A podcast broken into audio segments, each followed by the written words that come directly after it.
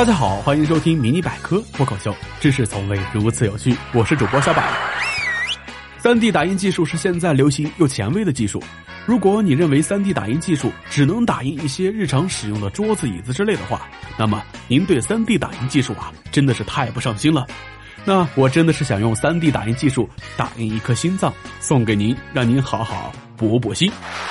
那瑞典的一个研究团队呢，利用 3D 打印制造技术，制造出了世界上第一个人工软体心脏。那说实话，第一次听到了这个消息啊，我的这个小心脏还是跟着砰砰砰的跳了起来。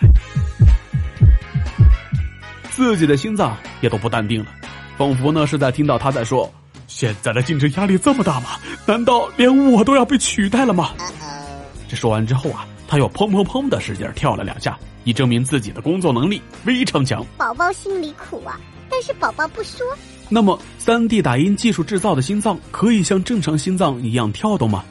如果你想到了这个问题的话，那么很显然，别人啊早就想到了。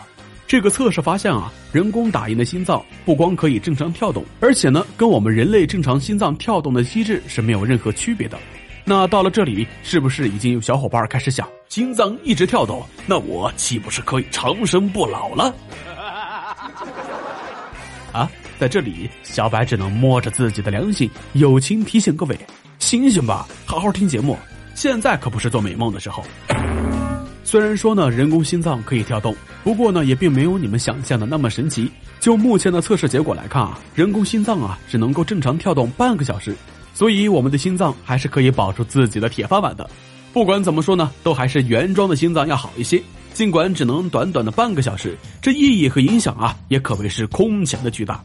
比如说，以后单身狗们可以打印一个有心的男朋友或者女朋友，一个可以为自己砰砰心跳的朋友，并且啊，这一跳就是半个小时。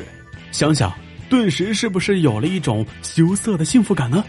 这半个小时的重大意义，肯定不是这几分钟就能讲完的。剩下的呀，就留给各位听众小伙伴们自己自行脑补吧。好了，今天的节目就先到这里了。今日互动话题：你认为 3D 打印心脏给我们带来最大的改变是什么呢？评论区等你们哟。